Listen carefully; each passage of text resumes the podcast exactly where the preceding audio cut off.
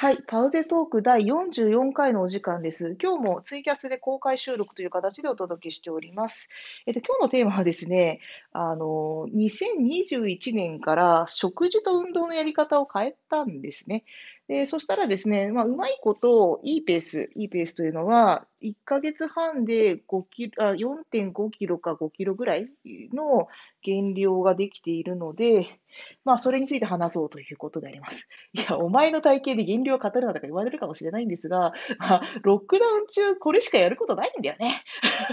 ということで、あとは、あね、あの新型コロナウイルスの感染症の、まあ、重篤症状の主たる原因は肥満であるっていうことは、すっごいいろんな人から言われてるので、まあ、今後ね、継続的な人生を送るためにも、ここでちょっとね、あの体重ちゃんと落とすようにしないといけないなと思ったので、そういうことで始めたいと思います。さて、えっと、食事と運動を変えたということなんですけれども、まずね、食事についてですが、あの、2000年までは、2020年まではですね、2020年までは、せっかくドイツにいるんだから、ドイツの美味しいもの食べようみたいな感じでやってたんですね。これは、あの、ロックダウンで、あの、外食行けなくなった後も、まあ、ドイツでこそ安くて美味しいものを食べようということで、まあ、肉も含めて、そういうものを食べてたと。ただ、そろそろやっぱちょっと脂質制限とかたんあの考えた方がいいんじゃないかって人に言われたりとかですね、あと、まあ、あの、タンパク質取るにしたって他の方法もあるだろうということで、あの、2020年の年末は割と、まあ、美味しいものを食べようみたいなモードでまあ、そしたらやっぱり増えましてですね。で、まあ、えっ、と、まあ、あとコロナの、えっ、と、さ第1波、ドイツでいう第1波の3月から3月、えー、4月、5月にかけても、やっぱりその気落ちしないように、あんまり食事制限してなかったこともあって、結局そのドイツに来た2019年の10月の1日の体重に戻っちゃったんですよ。だからまあ、ちょっと帰るまでの間に きちんと絞ってから帰るってね、あの、あの、かかりつけ医にも言っちゃったしさ、かかりつけ医と栄養士さんにちゃんと、あドイツでもきちんと痩せて帰ってきましたよっていうためにあと半年だということで、まあ、それもありますので、やろうということで頑張りました。で、今回からのテーマはですね、あの、ドイツにいるからせっかくだから美味しいもの食べようっていうんじゃなくてですね、せっかくヨーロッパにいるんだから、ヨーロッパで美味しいものを食べようって、ちょっと拡大解釈をして、で、なるべく、あの、痩せる食事というか、あの、体力がつく食事にしようという方針で変えましたというわけです。で、えっ、と、具体的にどうしたかというと、まずね、あの朝ごはんと、あの、付け合わせを固定化したんですね。要するにその1日で半分くらいの食べ物が習慣化した食事で、かつそれが健康に配慮されていれば、自然とその全体のカロリー量も減るだろうということで。で、どれがいいかなっていろいろやってみたんですけども、あの、結局良かったのが、オートミールの粥ですね。えっ、ー、と、オートミールね、ドイツ語だと、えっ、ー、と、今見てみましょうかね。ケーファーフロッケンって言うんですけども、あの、オートミールもあの2種類ぐらいありまして、えっ、ー、と、一つは、あの、大きいグロースブロットっていうやつと、サートブロットっていう、あの、砕いたやつがありますと、フェンブロット、フェン、フェンなんちゃらって書いてあるなのかな。あの、まあ、そのオートミールど、どんなサイズのでもいいんですけども、それを 30g 小鍋やあと小さいフライパンにとって、空入りしてから 200ml の水を足して煮込むと。でそうすると、もうなんかですね、お粥の素なんですよ、それが。で、それに、あの、ふりかけでもいいし、お茶漬けの素でもいいし、あとスープの素とかでも構わないから、あ適宜味付けをして食べるっていうのが基本レシピになるんですけれども、あ、これいいじゃないかと。で、ちょっとそれやってみたら結構ハマったことと、その、30、30グラムしか食べないから、あの、かなりね、えっ、ー、と、普通のご飯食べるよりはカロリーが抑えられるんですよ。で、えっ、ー、と、さらにですね、結構腹持ちがいいと。あの、ふやかして食べ、きっちりふやかして食べると結構はや腹持ちが良くて、で、まあ、あの、お通じにもいいと。まあ、お通じの問題はもともとあんまりなかったんですけれども、あの、そのオートミールをベースにして、で、それに、今では、あの、もう固定でな、あの、タンパク質系のものを入れるようにしていて、で、それも作り置きの、あの、サラダチキン。で、サラダチキンは鶏の胸肉を適当にあの塩塩で味付けしたものをですね、あのゆ茹でてあの作るわけですけれども、それもあのもともと持ってたシャトルシェフとか、あとその年末年始のお料理をするために、クリスマスプレゼントしストーブ鍋のちっちゃい、あの少し小さめのサイズのもの、えっ、ー、とピコピコグラあのラウンドの18センチですか。を買ったので、まあ、そのどちらかで茹でると、まあ、しっとりと茹で上がるというわけです。で、この、あの、サラダチキンを、えっ、ー、と、その、もも、も、胸肉の日本でいうサイズのところの、あの、2分の1枚分と、あの、適当なお野菜と、を入れて食べると、いや、これね、すごい美味しいんだよね。あの、オートミールは本当にその、ふやかして食べると、あの、ちゃんとして、ちゃんとふやかして食べるただの米ですよ、本当に。米がゆと一緒なので、あの、サラダチキンを、しかも自分で茹でてるから茹で汁もあるじゃないですか。その茹で汁も入れて、で、あと、その適当な野菜って言いましたが、ネギ入れたり、あと、よく私ルッコラ食べてるので、ルッコラがちょっとしなしなびてくると、サラダで食べるにはちょっと不適切になりますから、それを入れたりとかして食べると。で、最後に卵を割り入れると。で、卵も、こうやって食べると、その、かいあの汁気のあるところに落として、蓋しておくので、あのゆで卵にするよりも楽なんですよね。で、ドイツの卵、火通さないと食べれませんので、この方法だと、まあ、簡単に火が通って食べれると。で電子レンジでチンするより爆発する気もないということで、卵も取れるし、野菜も取れるしということで、オートミール貝を朝に食べるようにしてると。で、それだけではちょっと物足りないので、あの、付け合わせの付け合わせも固定化してですね、あの、えっ、と、黄色のパプリカとミニトマトと、あえっ、と、紫玉ねぎまでは固定で、でそれに加えて、あの、きゅうりかズッキーニを1本入れたものを、まあ、一口大に切ったものをですね、えっ、ー、と、お塩とお砂糖、えっ、ー、と、お塩と、あの、液体甘味料、えっ、ー、と、私の場合、アガピシロップで使ってますが、これはお好みのもので、蜂蜜でもいいと思います。と、あと、えっ、と、お酢お酢も、ワインビネガーかリンゴ酢がおすすめですね。を入れて、あの、お酢と同じ量の、あの、水を入れると。これでか、あの、簡単に、あの、ピクルス液ができますので、このピクルスを作っておくと。で、ついでにその、買い置きしてあるルッコラなんとも添えれば、あの、ピクルス、ピクルスで彩りが作れて、で、ルッコラでシャキシャキ感が取れてという感じで、まあ、あの、なんか結構がっつりだけども、お腹に優しい感じの朝ごはん。これも固定化しようと。で、固定化した上で、味付けを毎日変えてますね。あの、スープって言っても、前の日に作っておいたスープとかありますので、それ、それでベースにしてもいいし、あの、トマトペーストトマト、うん、ペーストかな？えっ、ー、と、ドイツ語だと、トマーテンマルクっていう、要するに、なんか3倍濃縮とか2倍濃縮みたいな、その、ケチャップじゃなくて、あの、ケチャップみたいな味付けしてない、単純にトマトを、あの、あの、ペーストにしたやつあるじゃないですか。それを入れある入れるとトマト風味になりますし。あと、豆乳入れても美味しいですね。あの豆乳入れても美味しい。ただ、チーズ入れちゃうと、ちょっとね、朝ごはんにはね、コクがありすぎる感じで、ちょっと失敗したなって感じでしたけども、まあ、そんな感じで、あの、いろんなその味、味変用の食材って私の家に結構あるので、味変しながら食べるっていうことをしています。で、あのー、で、この固定化は、あの、まずね、朝に考えるか数が減るんですよ。あの、要するにその、考える数が減る、変わ、減って、で、その、えっ、ー、と、味変と、えっ、ー、と、その、なんていうんですかね、うんと、その時々の気分で、そのトッピングをすることで、まあ、秋は避けられてますね。特にあの和風の後は次、あの、洋風にするとか、そういうふうにすると結構平気ですね。うん、で、お昼ご飯は、まあ、普通に食べますと。で、夜ご飯はあ炭水化物抜き。これはもともとこのルールはあ2020年もやってたことなので、そのままにしてあります。うん。そう。でね、そう、お買い物も楽なんですよね。とにかく、あの、買うタンパク質の半分は鶏胸肉にして、もう半分を好きな肉を買って、えっ、ー、と、昼飯とか夜飯に食べると。まあ、そんな感じでやってるので、だからちょっとね、そう、鶏胸肉に飽きちゃった時は、あの、お魚の茹でたやつにしてます。あの、これもね、皆さんぜひ覚えておくといいんですけども、魚の切り身あるじゃないですか。日本だとドイツよりずっと安いよね。あのドイツでも鮭の切り身は時々安売りしてるんで、それを買うんですけども、鮭の切り身とか白身魚の切り身をあのお湯に入れて茹でるんですよ。で、お湯にちょっとだけお酒、あの、日本酒か、こっちだと白ワインですかね、入れてですね。で、あの、ぐらぐら煮立つようなお湯じゃなくて、沸騰する寸前のお湯で5分間茹でるんですよ。そうすると、ふっくら茹で上がるんですね。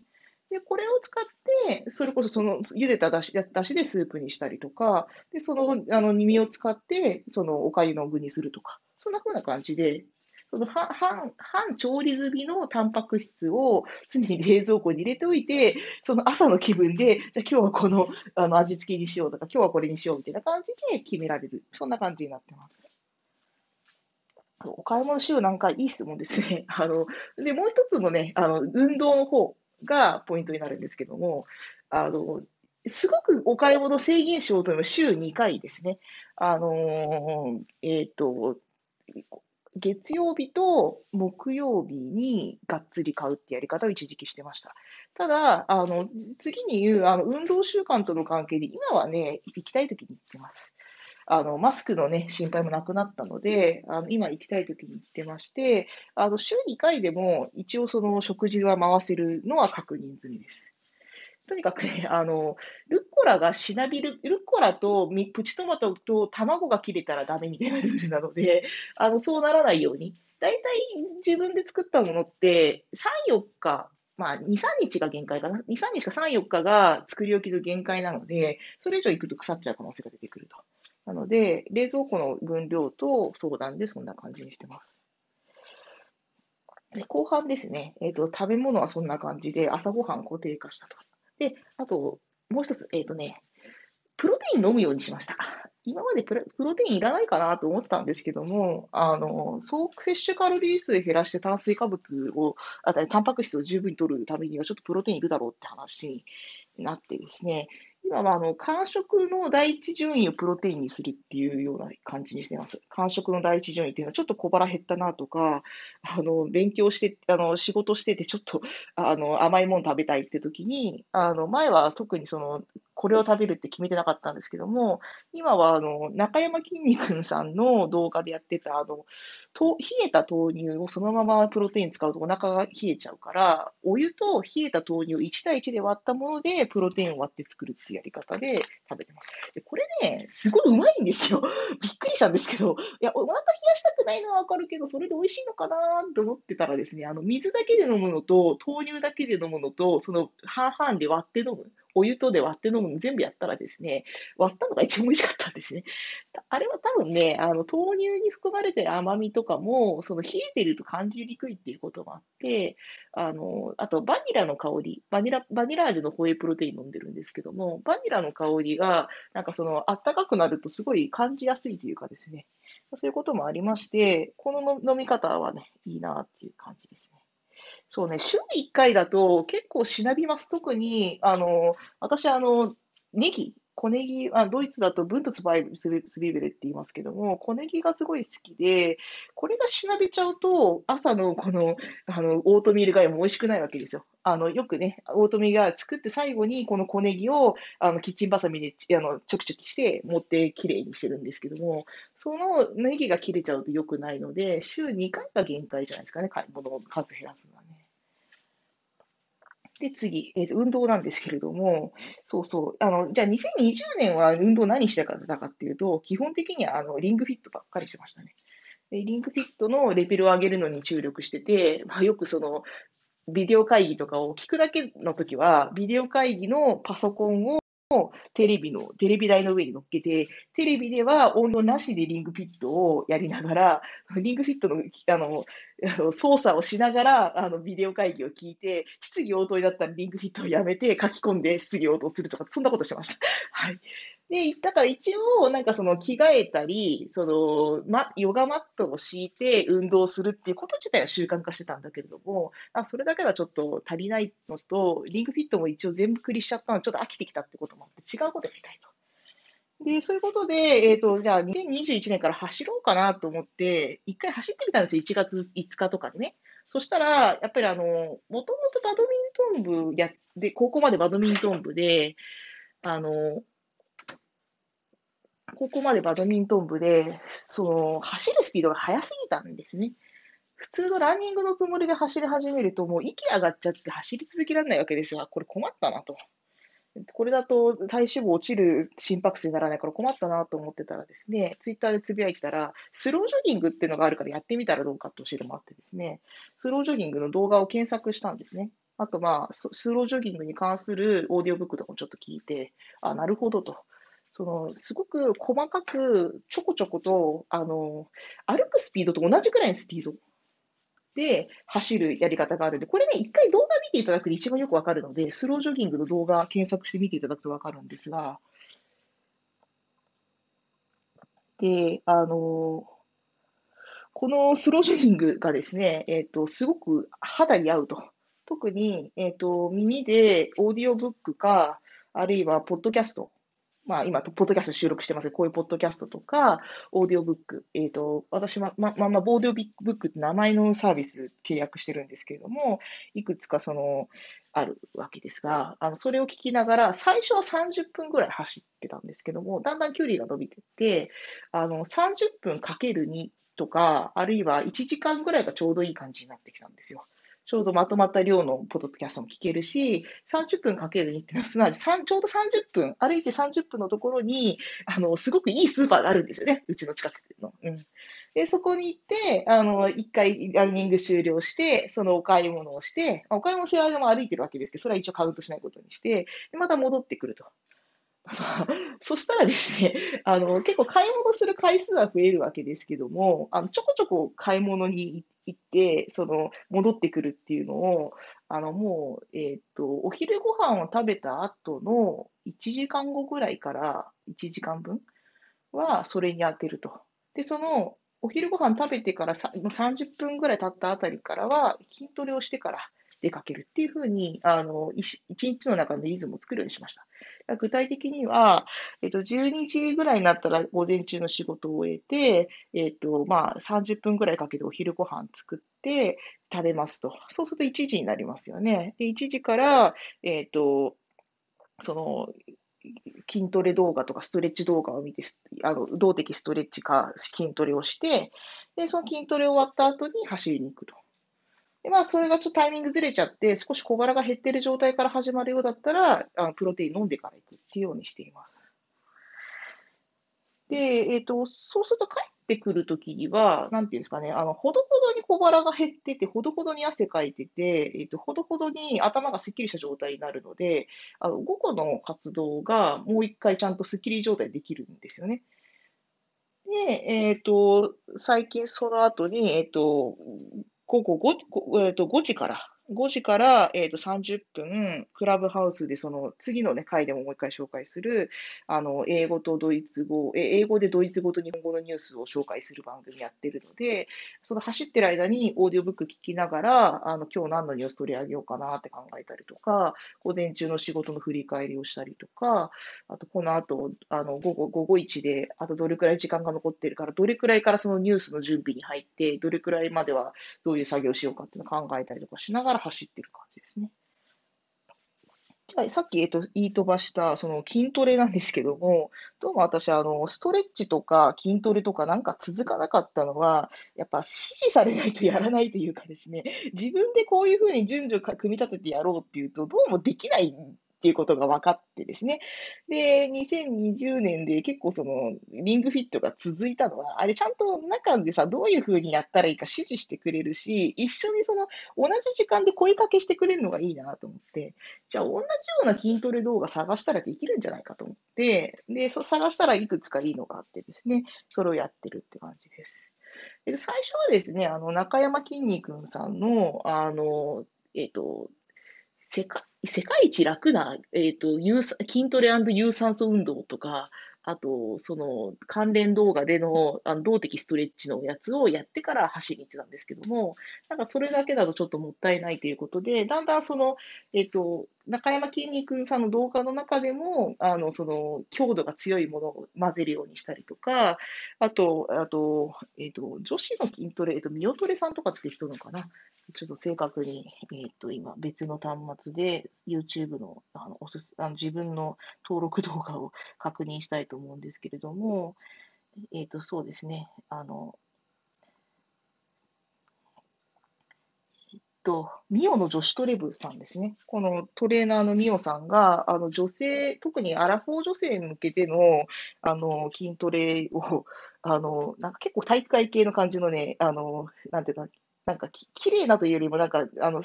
なんて言ったのか、頼りになるお姉さんみたいな感じの、あの、トレーナー、トレーナーの人がですね、やってくれるという動画があって、で、それに関連するその筋トレ動画とか見ながら、フォームとかを覚えて、で、それであの、隙間時間にね、こうやって今、あの、今、あの、キッチンで、ケーキの焼き具合を見ながら、ストレ、あの、あの、少し、あの、スクワットをしながらやったりとかですね、しながらですね、あの、やってるというわけです。まあ、そういうなんか習慣化というか、その、家あの自分のじ生活時間の真ん中に、そういうその運動とかをちゃんと入れるようにしたことで、まあ、継続的に運動ができている感じですね。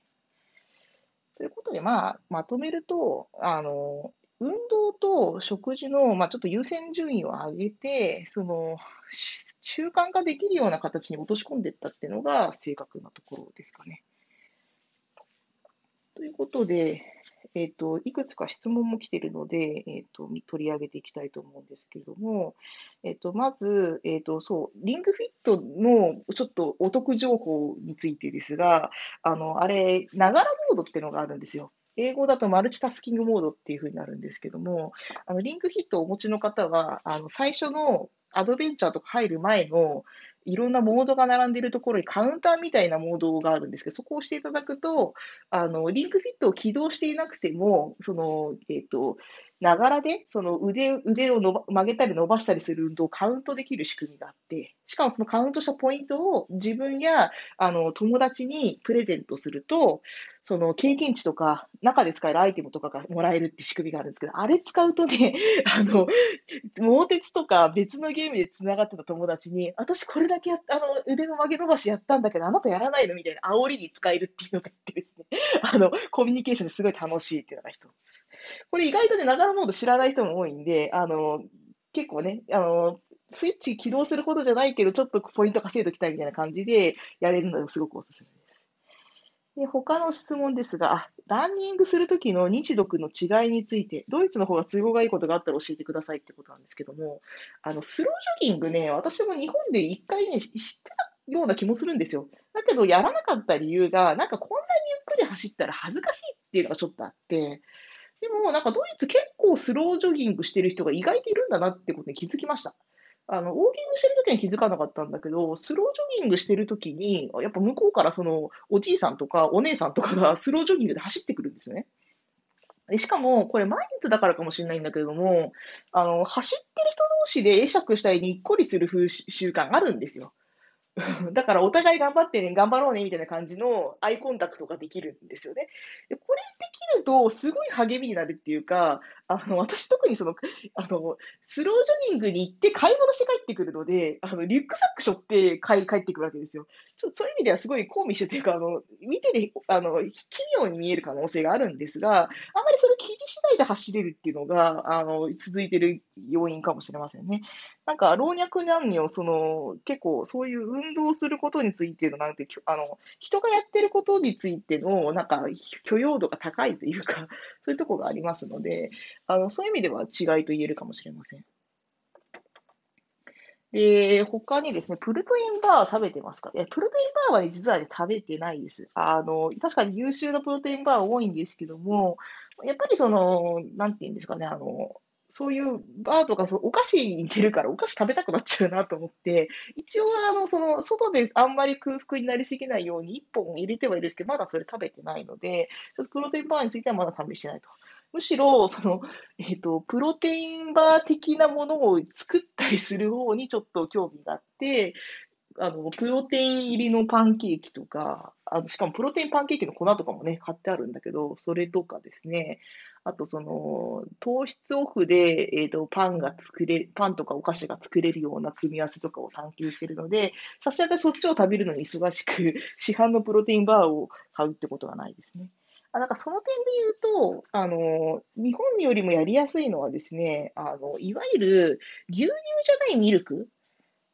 例えば、あの、えっと、今持ってるのは豆乳ですけど、豆乳とか、アーモンドミルクとか、あと、ヘーファー、ヘーファーミルクは、えっと、あれは、えっと、は、えっと、大麦のミルクとか、あと、ライスミルクもありますね。えっと、米のミルクとかですね。要するにその、えっと、